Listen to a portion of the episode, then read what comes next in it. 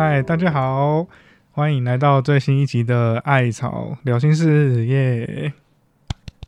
我又差点忘记我们的那个名字已经改了，每次都会想讲旧名这样子。OK，那继上一集我们邀请了庭伟心理师来分享的孤独这件事，不知道大家回去有没有稍微收听一下，有没有一些感触呢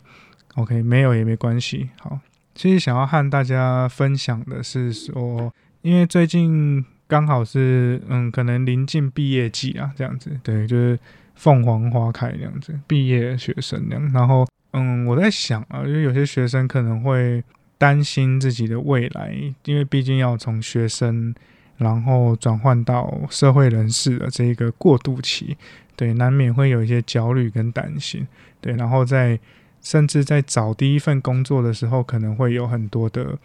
小剧场啊，或者是有一些情绪，或者就是一些不舒服的感受，或者很焦虑这样子。对，所以呢，我们今天呢，请到我们那个智商中心的行政助理易如，然后来为大家分享一下他当初是呃大学毕业之后是怎么找到。顺利的找到第一份工作，然后在这个当中的一些经历，还有进到工作之后的一些经验，然后分享给大家。欢迎易如，Hello，问问，Hello，大家，我是智商中心助理易如。嗨，易如，要不要就是自我介绍一下？我是基隆人，然后我在特殊教育学系毕业，然后呢，呃，当初毕业之后呢，因为我觉得很想要学习自己一个人在外面独立生活。但是呢，我家人又很希望我回家。那我那时候就想，诶，那如果我录取一份新工作的话，那我家人到时候应该也只能接受了吧？所以呢，刚好那个时候就看到教养院在应征教保员，然后呢，我就是我就抱着诶试试看的心去录去应征，然后之后就录取了，这样就开始了我出社会后的第一份很意外的工作。嗯哼哼，所以你在大学毕业到转换到那个。社会人士的那个期间，你自己有什么样的会会担心吗？还是说会焦虑吗？还是嗯，我觉得每一位毕业生在出社会后要找第一份工作的时候，难免面试呃找工作这段时间都会有这样的彷徨跟迷茫嘛，就会担心说自己能力够不够，然后呃会不会别人比自己厉害，然后等等等等。那但是我我自己的个人经验，我觉得啊，其实。只要你觉得这份工作是你喜欢的，然后你有兴趣的，那我觉得都可以去试试看。嗯哼哼哼，我觉得，嗯，我觉得很有一个蛮重要的点，就是真的有时候我们在找人生的第一份工作的时候，我们会有好多的担心跟焦虑。对对，就像我我自己，其实在我找工作的时候，我我就是在网络上看那些职缺的时候，我就会觉得。我就会对号入座，他说，呃，要有什么工作经验呐，然后我就会担心说，啊，怎么办？我没有工作经验呐，然后或者是说，他说要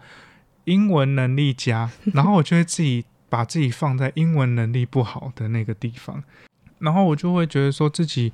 好像达不到这个标准诶，那我我是不是没有办法投？然后我是不是没有办法进入，就是去去面丢面试？所以我就会我就会放掉这个这个这一家的。工作这样，我就不是工作，就会放掉面试的机会，我就不不敢投履历这样子。对啊，我就不知道在收听的观众们有没有这种感觉，就是有时候我们就在找工作，其实会很看到很多，就觉得啊自己好像做不来，或者是或者是我们看到一个很喜欢的工作，可是会觉得啊我没有这方面的相关经验啊，我没有我没有这方面的就是一些实战成绩啊，那我会不会？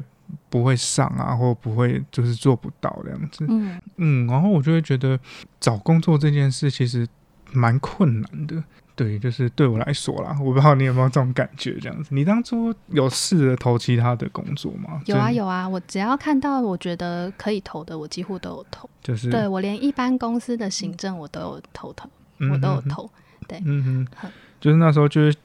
想说要离开家这样子，对我就是想要试试看，想要在外面闯荡，然后自己独立生活。OK，就我我回过头再去看我那时候，我会觉得很好笑，因为我就会怕东怕西的。然后直到我现在开始，我们可能也要去面试进来的人的时候，对，然后我就会发现我的，我就会发现我们的担心真的都是多余的。对啊，对，然后很多时候其实能力这些事情进来都可以学，对，都可以培养，对，都可以好好的培养，或者是说我们可以好好的去钻研跟练习。对，对，然后我觉得很重要的是你敢不敢，你敢不敢做投出去这个动作。真的，嗯，然后当然有投就不也不一定说你投了就会上这样子。对啊，对，但是我觉得我们很有趣，我觉得人很有趣，就是我们不会觉得我是里面最好的，我们、嗯。我们都会先担心我做不到，嗯，对，我们都会先担心说这个工作啊，我可能别人一定比我做的更好，嗯，一定有人比我好，但是我们不会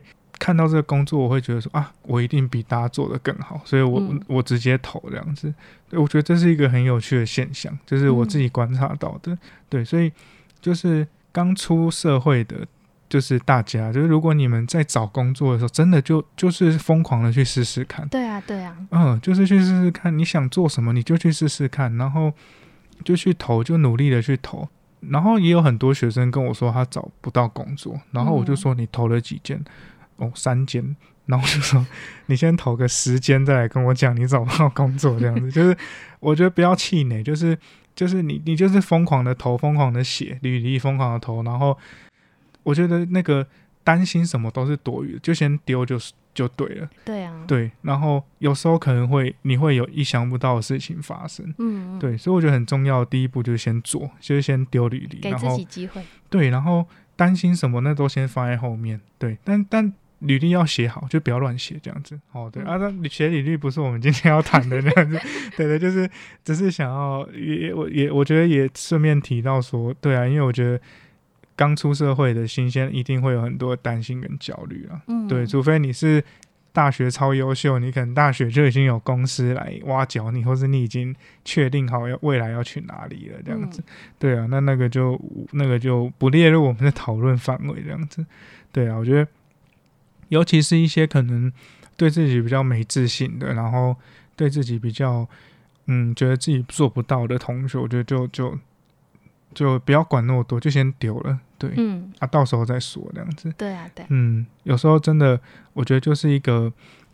我觉得就是一个，就是先做就对了的的的那个信念，这样子。对啊，你不试试看你怎么知道？没错，没错。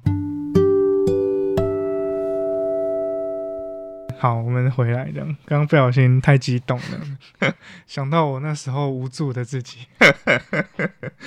OK，好，所以以为就是，所以那个时候后来面试什么都顺利嘛，就是你还记得你那个时候在面试，然后投履历，然后到面试，然后顺利上的这个过程，跟他们分享一下。好啊，，好啊，嗯哼好。呢，就是呢，这个教养院工作吼，我就是我就抱着试试看的心态我就去投，嗯哼哼然后结果我我就已经等到快一个星期多，我想说啊，应该是没机会了吧，嗯哼就殊不知就突然接到人事的电话邀请我去面试，嗯哼然后呢，我就我就背着我爸妈，然后我就去 面试这样。呵呵呵，那当然去面试的时候就会被问到说，哎，你为什么会想要来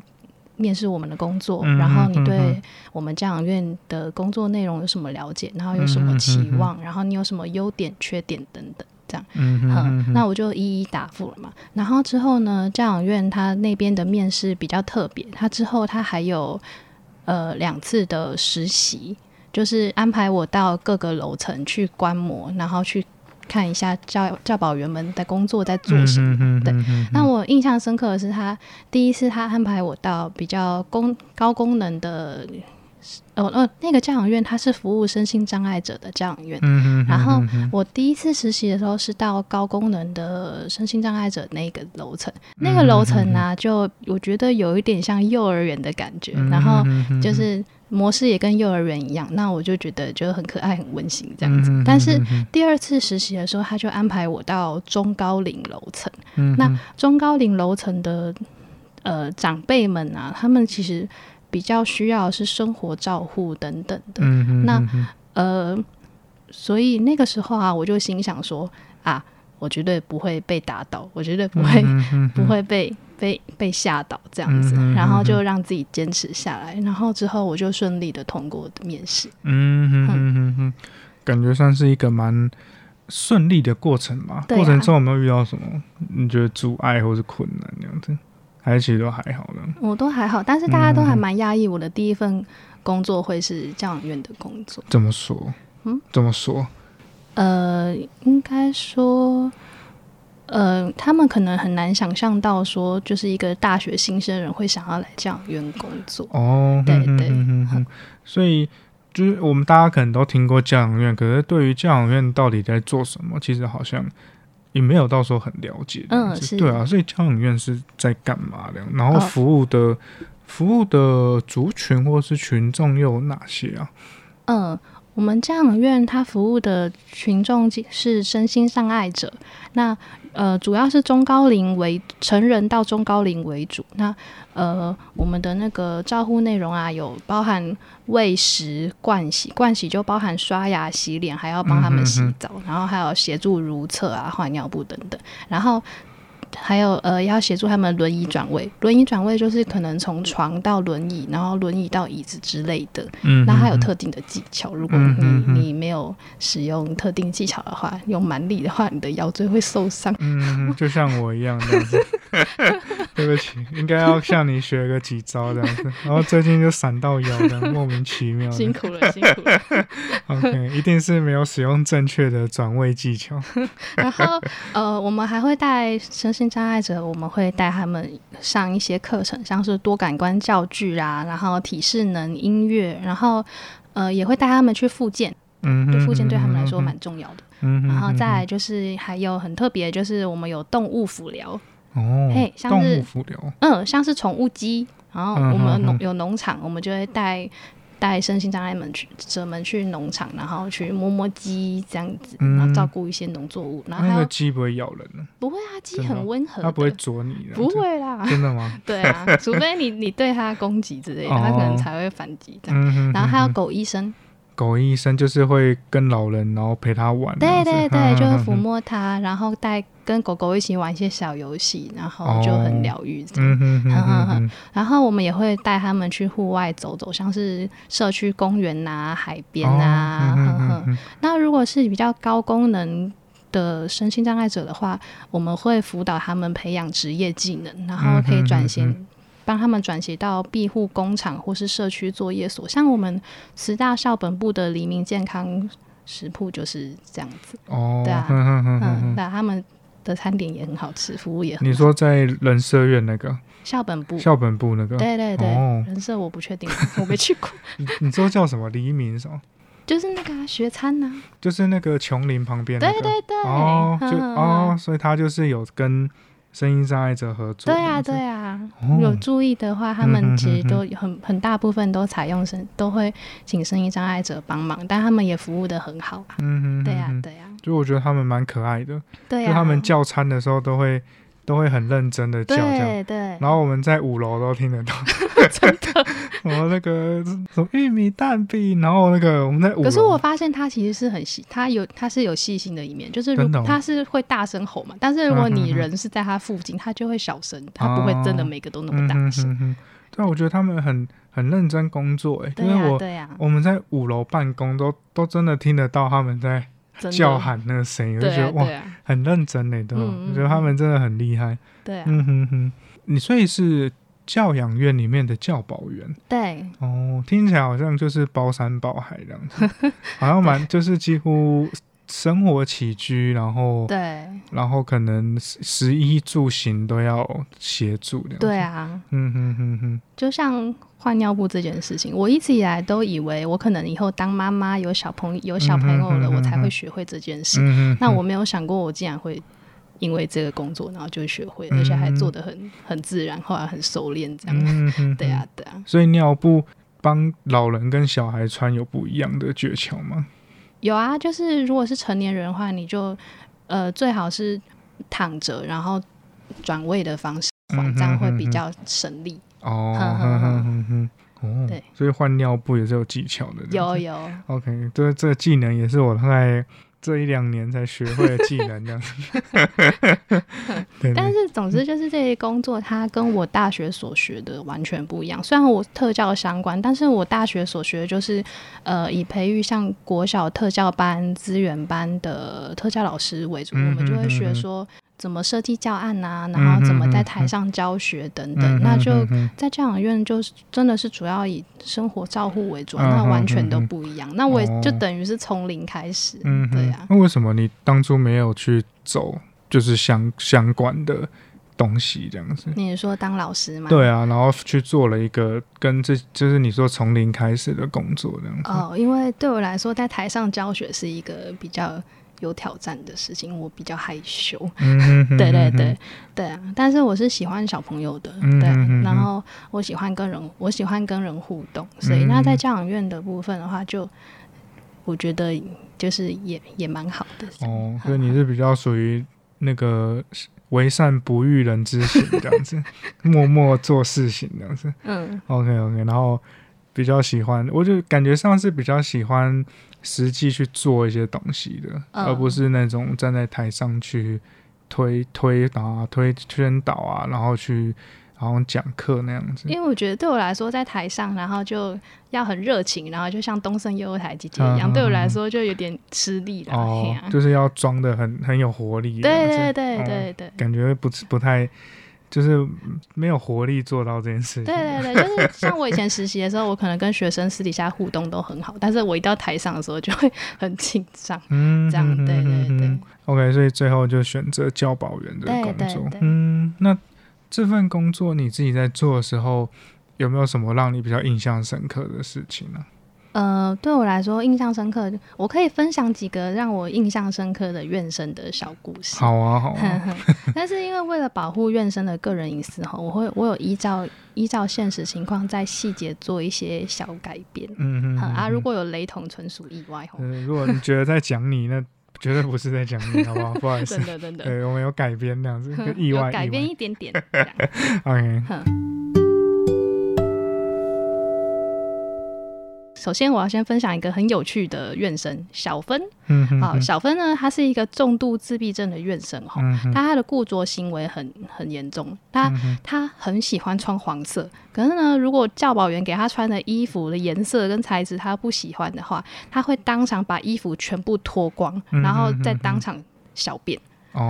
而且啊，如果因为他第一次到教养院的时候啊，他看到的窗户是关着的，所以从今以后，如果窗户没有关着，他就会赶快跑去把窗户关起来。嗯他关起来就算了，他还会把其他院生的袜子脱掉，然后丢出窗外这样。嗯嗯，而且他还有异食癖，他就会看到什么东西就想放嘴巴咬一咬这样。嗯然后所以呢，我每天跟他互动，我都觉得很像在跟他斗法。嗯哼哼哼对，但是一整天下来，其实他他是一个喜欢跟跟人握手的小朋友。嗯然后，所以每次快下班的时候，我就会坐到他的旁边，握着他的手，然后，嗯哼然后跟他说：“你明天要乖一点哦。嗯哼然后他就会咬我的手回应我，这样。嗯我觉得当下就是对我们来说，好像就很像一整天斗法下来的那种和解时光，这样。样对，然后明天再继续斗法，这样。嗯，对，所以我当时虽然就觉得说啊，很心很累这样子，可是现在回想起来就觉得蛮有趣的。嗯嗯嗯嗯对，所以那个小芬那样子，哼，小芬，你觉得跟小芬相处的感觉是什么？就跟他相处吗，对啊，那种打闹之后又和解的那种 过程，对啊，你然后隔天又周而复始嗯这样。嗯然后，每天都在做一样的事情，嗯，对啊，然后你自己有什么感受吗？我觉得就是跟他互动，你就可以体验到他所体他的世界是怎么样。嗯哼，对啊，然后就会觉得这样的陪伴虽然心很累，可是某种程度来说，就是这样的陪伴对他来说，对我来说好像也蛮好的。嗯哼，对对嗯嗯嗯好嗯，所以小分小分对你是算算是跟你比较亲近这样子，还是说他对其他人也会也会想要牵手啊，或者怎么样那样子？我发现，因为就好像只有我会特别在下班时间前去去跟他握手这样。哦，所以那你有觉得说这是一个对他来说算是一个稳定的力量吗？我觉得对我来说也算是，就是跟他握手，嗯也像是一种，嗯就是啊，我们今天撑过这一天了，然后明天继续加油的那种感觉。对啊，好像对对他来说是一种稳定的力量，对对你来说好像也是一种啊，今天今天大家就是都努辛苦了。努力了这么久了对对对的感觉，嗯。然后今天啊可以落幕了，嗯，然后明天我们要在一起加油，然后一起去面对生活的感对觉。对对，哦，所以那个牵手，我觉得意义好重大，嗯，就是对于两个人来说都是一种，我觉得都是一种休息也好，一种连接也好，嗯然后也是一种，我觉得也是一种那种 一起去面对事情的感觉。对啊对啊嗯嗯，虽然我嗯知道他明天还是会一样。嗯 哼对但我但我相信，就是有这样子的陪伴，可以让他们变得更稳定了，嗯然后或者是说变得更，嗯，他们可能就会这种行为可能就会相对嗯，少吗？好像也不一定，但就是 可能他他知道说啊，我不会因为这些事情就被大家讨厌，对还是有一个人会不管做了什么，结束会接受他。结结束之后还是会爱我这样子。对对。嗯嗯嗯，好，接下来我想要再分享一个很温馨的一个小啊故事，嗯就是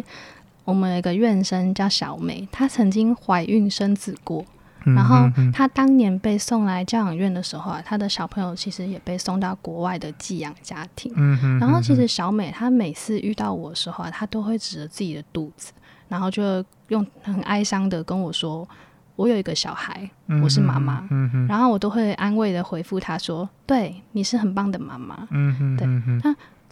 我一直在想说，如果有一天他们母子能够见面，那就太好了。嗯那真的真的，直到有一天，小美的小孩从国外回来了，回到台湾来寻根，找自己的亲生妈妈。嗯，然后小朋友来到教养院，跟小美相认的时候，诶，母女俩相隔多年，终于见到面了。嗯然后他们就相拥，然后互相感动流泪，这样子。嗯哼，然后当下我就真的觉得，哇，真是太好了，就好温馨，好感动这样。对啊，那我觉得那一刻对我来说是我在教养院工作这段期间，就是很难忘、很美好的一个回忆。嗯哼，那到后来啊，小美的小孩他回到国外生活，继续生活了嘛。那小美还是一样啊，她会遇到我，还是会说，我有一个小孩，我是妈妈。嗯哼，那我也一样会回复她说，对，你是很棒的妈妈。嗯哼，但不同的是哦，小美她在跟我说这句话的时候，她是笑得很灿烂的，嗯哼然后指着贴在他床边的他跟他小孩的合照。嗯哼哼，对啊。嗯哼，哇，听了好感动，对啊，我快哭了。哭吧，没有了。我觉得，我觉得那个那个过程是让人嗯。家鼻酸的，对啊，就是会感受，就是我觉得在描你在描述的时候，可以感受到那个小美的那种小美嘛，是小美对不对？对小我意思，她虽然她没有办法表达的很清楚，可是我一、我我们都感受得到，她其实她是知道自己有有孩子的，她是一个妈妈，而且她很想念她的孩子。嗯哼，对然后嗯哼对啊，嗯，我觉得就是那种，对啊，我已经就我觉得没有什么形容词可以形容，但我就觉得嗯是一种很感动的感觉。对对啊，然后当他在说的时候，他其实是很开心的。诶，他其实是有一个孩子的，然后或许他可能不知道他的孩子现在怎么了，或者是他不知道他不知道他的孩子现在过得好不好这样子，嗯。但是他为很为他自己有一个孩子这件事感到很骄傲这样子，对，然后也因为身为一个母亲，他觉得很荣幸。嗯，对，我觉得那个笑容，就是在、嗯在小朋友还没来来跟他相认之前，他他都是很哀伤的。然后他说那句话的时候，他都是指着自己的肚子，好像就是他还怀着那个孩子一样，嗯然后很哀伤的嗯这样跟我讲。嗯然后直到跟小朋友相认，然后拥抱之后，他就一样会讲这句话，嗯但是他的转变就是他会笑得很灿烂，嗯然后他会指着合照，哦，就是我觉得好像那是一种和解。对啊，就是一种跟自己也好，跟小孩也好，然后跟嗯肚子也好的一种和解嗯跟、嗯跟原谅的感觉。嗯，对啊，好像可以，他就是放下了他之前很纠结的，然后很坚持的一些东西。嗯嗯，然后在看到他的小孩之后，我觉得那个感受是虽然讲的话一样，但是那个心境变了。对呀、嗯，就觉得就觉得他的人生圆满的，感觉、嗯。之前的遗憾圆满了。嗯嗯嗯，觉得好感动哦。对呀、对啊，最后我就真的很想分享一位，对我来说真的是我的一个朋友的一个院生，嗯哼，他是他叫小芳。嗯小芳呢，她是一个肢体障碍院生，嗯她的心智功能很健全，跟我们一正常人一模一样。但是她她是因为肢体障碍的关系，他就只能受限在他的就是轮椅。嗯轮椅里对，呃，但他很聪明，很活泼，他常常会找我聊天，嗯然后呢，嗯哼她就会呃跟我聊聊我们彼此遇到的事情啊，然后嗯呃，他也会，他也会在我工作遇到挫折、难过的时候，他会安慰我，然后他还会提醒我说，呃，就是工作上你要注意什么事情啊，嗯然后同事间的嗯嗯嗯美角你要注意什么啊，这样子。嗯然后，呃，我们就是会在一对一的时候，我觉得那对我们来说好像就是一个亲密的小时光。然后我会自己偷渡一些小饼干什么的，然后就趁那个一对一的照顾时间，就是跟他分享。因为其实，嗯哎、小饼干那些什么、啊，就是对我们来说可能很稀松平常，但是对他来说，因为他就是就只能一直住在教养院里面，对，嗯对他来，说就是很不一样。对啊然后嗯我觉得我们两个就真的像朋友一样。嗯，那到最后，最后我要离开这份工作的时候，我去跟他道别，嗯，然后我跟跟他说完再见，他马上就哭了，嗯他就哭着对我说：“为什么像像你这么好的老师要离开？”嗯哼哼，啊，听到这句话的时候，我就当下很震撼，因为我觉得我其实没有没有做什么，然后就很平凡，嗯哼。可是我竟然对院生来说是一个很棒的老师耶，嗯，就当下就觉得很感动，嗯嗯嗯，好像你觉得没有做什么，可是光是陪伴或者是一些小举动，好像对他们来说，其实就是一种一种，我觉得那就是一种很他们很少，或者是甚至从来没有体验过的一种感觉。嗯，对啊，那种陪伴，那种尽管你只是陪在旁边，握着他的手，或者是偷渡一些小饼干，然后嗯。讲了一句话，可是好像这些动作在他们眼里或在心里都是一个很大的力量。嗯，嗯，啊对我来说，也是。嗯。因为其实，在教养院的那个工作行程吼，其实是蛮紧凑的啦，就是喂食，然后灌洗之后，接着要赶快睡觉，睡觉之后又要起来，又要灌洗，嗯又要喂嗯食，然后然后上课程等等，就是其实我可以理解做这份工作久了会有一种倦怠的感觉，然后就有一种。很像赶行程那种疲惫感觉，嗯哼那一直常住在里面的院生，那更是如此。但是，嗯哼呃，就算是这样，那我们还是可以就是在这份工作里面，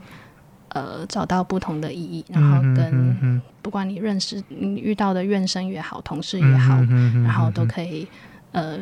创造一些属于彼此的回忆。嗯嗯，嗯，OK，好啊，我觉得今天蛮感谢易如今天的分享，这样子，嗯嗯对，时间差不多了，然后就就我觉得很棒的，我自己听下来啦，我觉得你有一个特质是我觉得很棒的，就是说。我觉得这对于这些学生、院生来说，你没有把他们当成是院生，好像你把他们当成是家人一样嗯陪伴啊，或者是就是当做是你自己的，就是亲朋好友、你的朋友、你的兄弟姐妹、你的家人。嗯，对啊，我觉得，然后在那个过程里面感受到你其实是很真诚的。就你也不是为了薪水，当当然大家都为了薪水啊，就你也不是不是为了我、为了赚钱然后为了怎么样而去接近他们，而是真的嗯说，嗯你很真诚的用自己的这个很真诚的心去面对他们，那他们嗯也会用很真诚的心来回馈你这样子。我觉得在那个过程里面，也让你获得了很多就是珍贵的宝藏这样子。嗯嗯对啊，哼哼，所以好，那最后我们要结束了，这样子，你有没有什么在这过程的一些感想啊，或者说工作的一些，你觉得可以分享给就是收听的观众，或者是说即将面对社会找找第一份工作的大学生们这样子？呃，我觉得就像问问一开始分享的、哦，就是呃给自己机会，然后就去试试看，多给自己机会去试试看。嗯那就像我一样，我从来没有想过我第一份工作会做这样的工作。然后我一开始我也觉得我做不到，我一定很快就会辞职。嗯哼但是再给自己多一点多一点机会，然后坚持坚持下来。嗯哼然后我觉得啊，就算你之后的工作可能跟你自己原本的科系没有很相关，或是跟你自己想象的不一样，那也都没有关系。嗯嗯，任何一个经历都不会白费。嗯嗯哼，然后给自己机会去尝试，就会看到自己不同的可能性，收获到意想不到的惊喜。哇，太棒了！这非常。非常好的一个结尾，这样子。OK，好，那就是今天很感谢易如的分享，这样子。哦，那我觉得大家回去再听，或是你有一些感想，也都欢迎可以和我们分享跟留言，或者是说你要毕业了，你有找工作，你有什么样的。焦虑，或者是紧张，或者你有不同的感受跟情绪，都很欢迎大家投稿跟我们分享这样子。哦，好，那我是问问，我们就下集见，拜拜。